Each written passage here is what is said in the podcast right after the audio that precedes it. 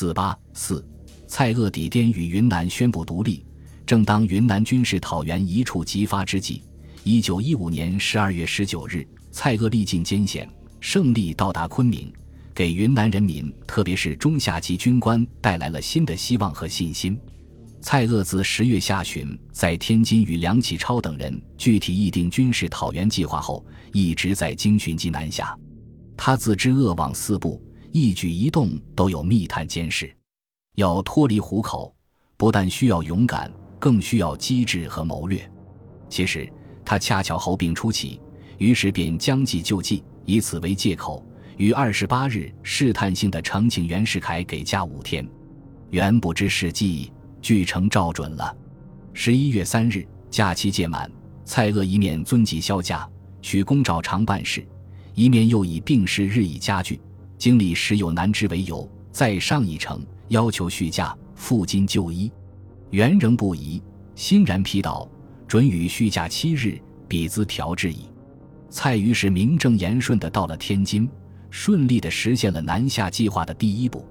帝制谋士杨度听说蔡锷已引病出京，连忙提醒袁世凯说：“此人一去，无意纵虎归山，放鱼入海，从此我华无宁日矣。”袁吉赤派人查事，但侦探回报说，蔡锷在京时赴病院，时或不往，有时还混迹于昌辽中，这才使袁世凯一块石头落了地。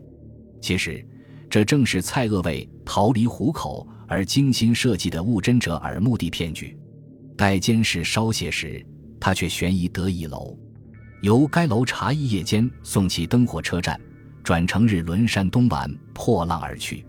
这一天是十一月十八日。袁世凯虽然目睹这一切，却始终不知其意何居。蔡锷安全逃出京，今后不由得深深地舒了一口气。他在山东丸上致书友人说。脱离故国，心绪少定，现时能下咽，夜能获睡矣。然而要到云南，海天万里，潜在危险依然存在，为防不测，袁世凯的护身符仍不可不备。十九日，蔡锷按事先约定，先斩后奏之际，电告北京经界局周中岳，他已上船离京，可送你续假三月赴日就医之文代呈袁世凯。二十二日，周代蔡成元续假三月。并请派员代理经界局督办和参政院参政职务，原当即批令给假两月，并于二十四日特任工薪展、张元奇分别代蔡锷兼署督办经济局事务和署理参政院参政。周见事顺利，遂又带上一程，径直成名。鄂病根久服，殊非旦夕所能救全，而北地严寒，亦非孱弱之躯所能耐。察日本天气温和。山水清旷，且医治肺胃设有专科，与养病甚属相宜。自航海东渡，赴日就医，以期早全。袁见木已成舟，虽不情愿，也只好假惺惺的批道：“承西，疑似调治就狱，仍望早日回国销假任事，用父已任。”十二月初，蔡锷安抵日本东京。他事先曾派因城赴日与欧式研究会成员石陶君、张孝准等联络，请设法避去新闻记者，但还是引起了社会各界的注意。据当时报载，刘东人士闻之，亦如飞将军从天而下，争往探问。及日本官场中级新闻界亦多有来访者。蔡锷深知东京虽比北京安全，仍不可不谨慎从事，因此。当有人问其抵日后意欲何为时，他只答：“已无辞城内本约迁地条例，此行当往热海避寒。有寇以时居上之意见者，则但答以多病之人，不欲多谈耳。同学知往见者，皆不肯见。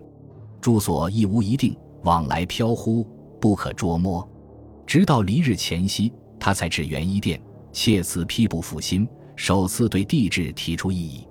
随后。即在石陶君、张孝准等人的周密布置下，悄悄离开日本，经上海、香港转赴越南河内，直奔云南。袁世凯接到蔡锷东京来电，大吃一惊，明知上当，却也无可如何。唯一的希望是唐继尧能见其拥护帝制的诺言，拒之于外，或击之于土。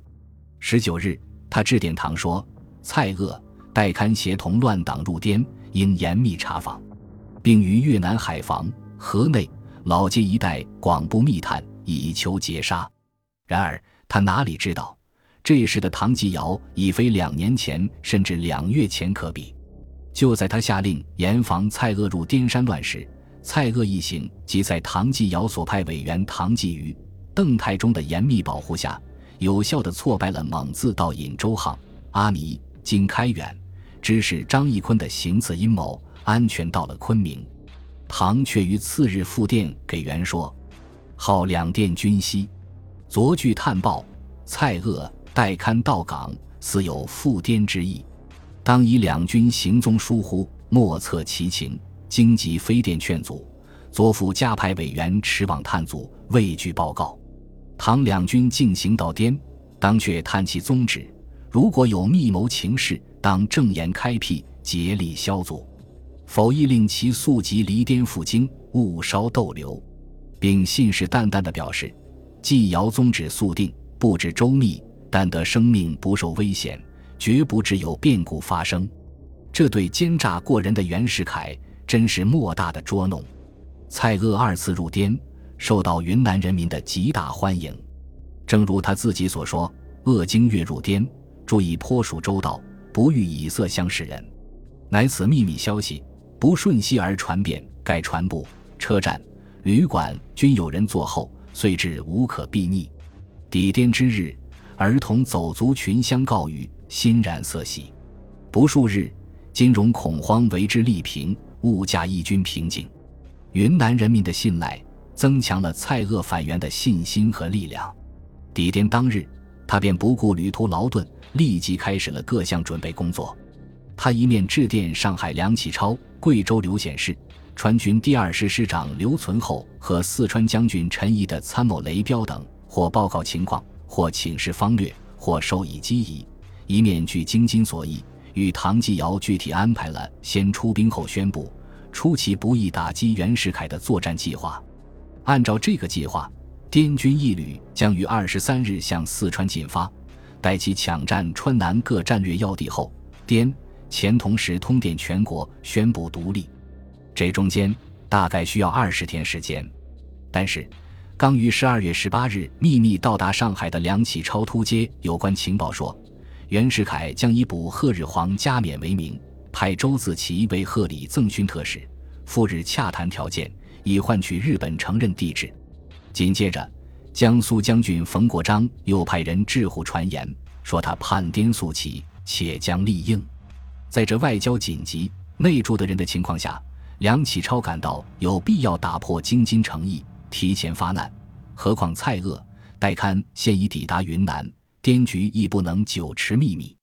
于是，他一面通过日本驻华公使小帆运动日本政府拒绝周自齐赴日。一面于二十日托南京有人代发一电至唐继尧代转蔡锷，外交紧急，援疆卖国，请即发动。唐、蔡以为良已经在南京，冯华甫准备着就要响应了。加上袁世凯又严电唐继尧查缉蔡锷，一时风声大起，持恐生变，遂决定改变计划，及早发动。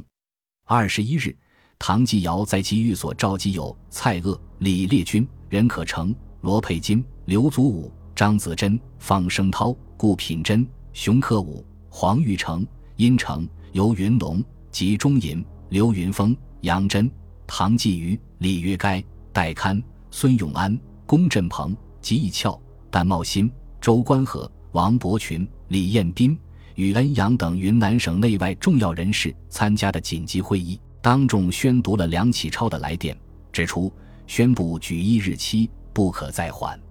接着，蔡锷介绍了袁世凯阴谋称帝的经过和各方面反对帝制的情况。他说：“大家都是抱心扉的态度，都怀疑这个皇帝是否做得成。至于一般的人，则没有不反对的。所以，只要云南起义，闻风响应者必多，袁氏一定被打倒。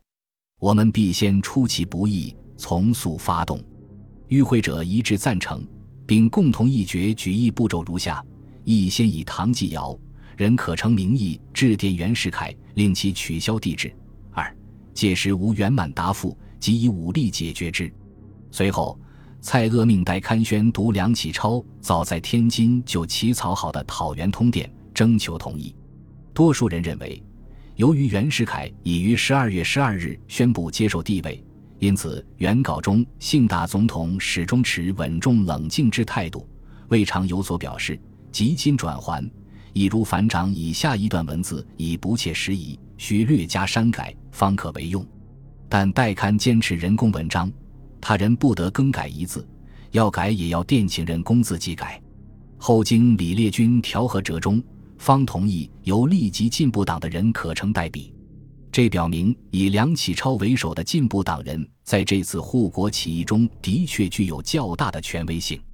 接着又讨论了军队命名和出兵方略等具体问题。对军队命名，蔡锷欲袭明永乐靖难之力，命为讨贼军或讨逆军；而吕志一、李根源方面人士却提议护国军或共和军。李烈钧以援。两年由共和党之故，为避免误会，反对用共和军。李约该则从反对帝制和救国救民双重意义出发，主张采用护国军。讨论结果一致采纳了李约该的意见。对于首脑机关，戴刊根据天津诚意提议设立元帅府，但遭到多数与会者的反对，认为如此极近于竞争权力，疏失大功。蔡锷也坚持应历史迁移，以待来者，主张暂时从缓。最后一决仍采民国元二年旧制，合并军巡粮署，恢复都督府，召集省议会。指都督人选，因唐蔡推让不止，只好公爵堂留守，任中华民国云南都督府都督，兼中华民国护国军第三军总司令官。蔡出征，任中华民国护国军第一军总司令官。并推李烈钧任中华民国护国军第二军总司令官兼筹饷总局总办。其出兵总方略是：第一军北出四川，第二军东进广西，第三军居中策应，以四川为战略进攻的重点。次日晚十时，唐继尧、蔡锷、李烈钧、戴堪、王伯群、殷城与上校以上军官及各机关长官在将军署举行宣誓典礼。一致表示拥护共和，无备之责。兴师起义，誓灭国贼；成败立顿，与同休戚。万苦千辛，舍命不渝。凡我同仁，坚持定力。有于此盟，神明必济。二十三日夜十一时，唐人署名的首通反帝制电报正式发出。电报操着进步党人的老腔调，首先指出。窃为大总统两次即位宣誓，皆言恪遵约法，拥护共和，皇天厚土。时文私言，一照民心，万邦倾耳。既曰：与国人交止于言，又曰：民无信不立，实言背誓，何以御民？既刚不彰，本实先拔，以此图治，非所敢闻。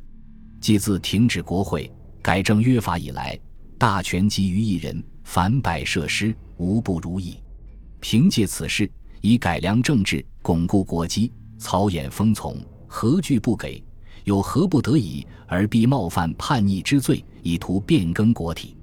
要求丽江杨度、孙玉云、严复、刘师培、李谢和、胡英、段之贵、朱启潜、周自齐、梁士仪、张振芳、袁乃宽等十二人，即日明正典刑，以谢天下。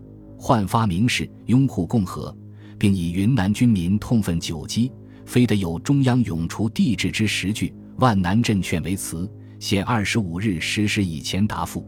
同日，唐继尧、任可成、刘显世、蔡锷、戴堪等人并联名诏录此电，通告全国，请一致进行。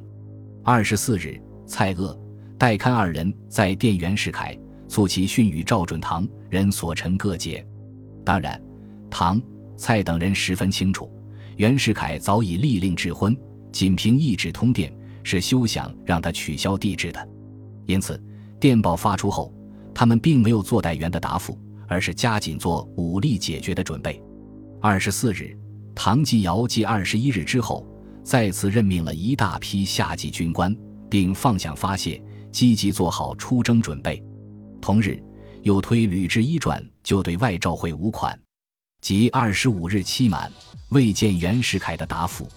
唐继尧、任可成、刘显世、蔡锷、戴堪遂联名发出二次通电，称袁世凯即为背叛民国之罪人，当然丧失总统之资格，并宣布他们深受国恩，义不从贼，今以严据违命，奠定滇黔诸地即日宣布独立。次日下午一时，唐人召集省会所有各机关科长、各学校校长以上人员于第一师部大礼堂庄严宣告。为反抗袁世凯称帝，云南已宣布独立，西各照常办事。